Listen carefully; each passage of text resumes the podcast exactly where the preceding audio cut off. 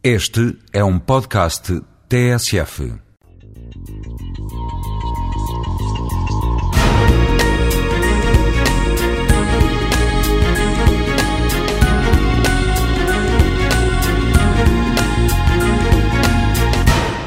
A palavra risco está conotada com perigo. Arriscar significa expor-se ao perigo.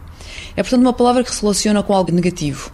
Quando arriscamos, expomos ao perigo e passamos a depender da sorte, do acaso. Ou seja, a probabilidade de nos envolvermos em algo negativo é bastante grande. Por exemplo, quando se joga no Euro Milhões ou na lotaria, corre-se o risco de ganhar uma grande quantidade de dinheiro, mas normalmente não encaramos como um risco, porque ganhar a loteria é algo bom. Assim, o termo arriscar está relacionado com a tomada de um gesto, atitude ou vivência de uma situação que normalmente traz consequências negativas à pessoa. Sempre que há uma situação que pode envolver consequências negativas, as pessoas evitam-nas. Há, portanto, uma tendência natural, eu diria mesmo instintiva, para evitar situações de risco. Este tipo de atitude tem em vista a procura de uma vida mais segura. Contudo, no seu dia a dia, o homem expõe-se com frequência a situações de risco. Algumas vezes é certo de uma forma inconsciente, por desconhecermos que tal situação envolve perigo. Outras vezes o homem expõe-se de uma forma consciente, voluntária aos perigos. Eu distinguiria três grandes tipos de atitude face ao risco.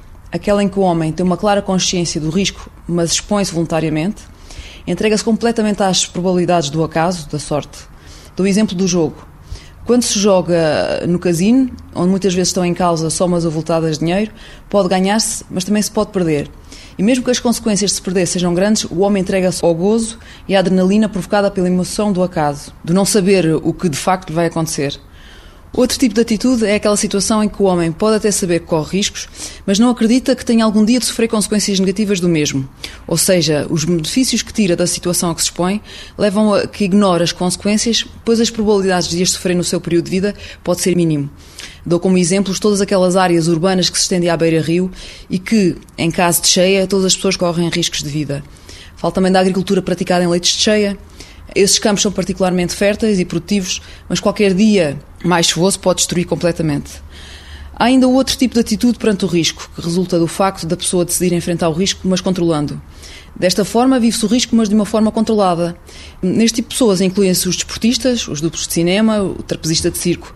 A questão que se põe agora é: arriscar significa expor-se ao perigo. Então, isto significa que o homem pode controlar o perigo.